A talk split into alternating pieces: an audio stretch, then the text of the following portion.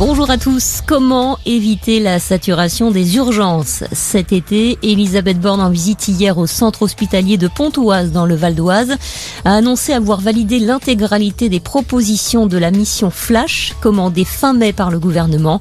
Proposition basée sur trois axes, l'orientation des patients pour éviter qu'ils ne saturent les urgences pour rien, la mobilisation des professionnels libéraux et des retraités et le recours à des compléments de rémunération, notamment pour le travail de nuit.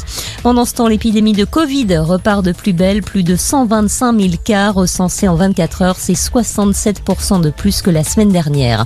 Elisabeth Borne qui a présenté à Emmanuel Macron les résultats de ses consultations avec les partis politiques.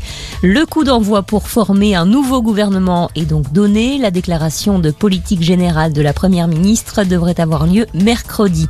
Les premiers départs en vacances et déjà un week-end chargé en perspective. Bison Futé sort le drapeau orange aujourd'hui.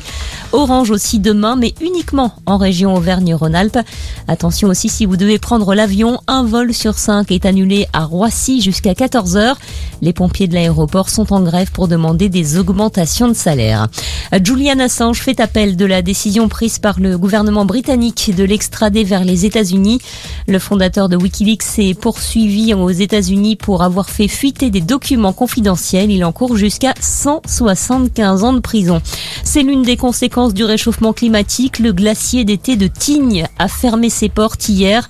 D'habitude, il est accessible jusqu'à fin juillet, mais la fonte des glaces a été plus rapide que les autres années. Le Tour de France, deuxième étape aujourd'hui, toujours au Danemark, 202 km entre Roskilde et Niborg. Départ de la course à 12h35. Et puis coup d'envoi de la tournée du 15 de France au Japon. Premier match ce matin. Coup d'envoi à 8h à Tokyo. Bon week-end à tous.